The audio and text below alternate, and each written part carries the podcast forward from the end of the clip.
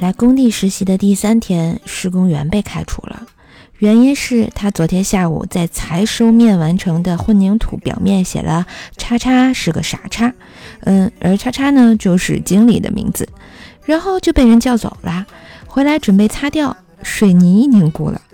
经理解雇他不是因为他骂人了，而是业务不熟练，水泥凝固的时间都算不准。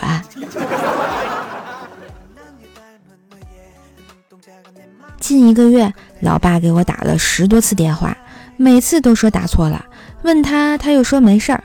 我越想越不对，坏了，老爸得了老年痴呆了，只记得我的电话呀！立马开车回家，见到刚睡醒正迷糊的老爸。我眼眶一热，爸，你认识我吗？老爸说：“你回来了，我手机坏了，总自动拨号，你给我买个新的去啊。”这城市套路深还是老爸套路深啊？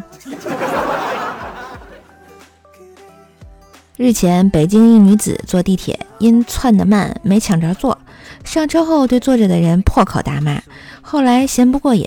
又直接对坐着的乘客大打出手，其他乘客因看不惯其状啊，将其制服。女子被制服后解释道：“自己也没办法呀，因为这是在参加公交、地铁丢脸大作战的公益活动。”一妹子五一放假去外地玩，当地有一个男同学可以照应照应。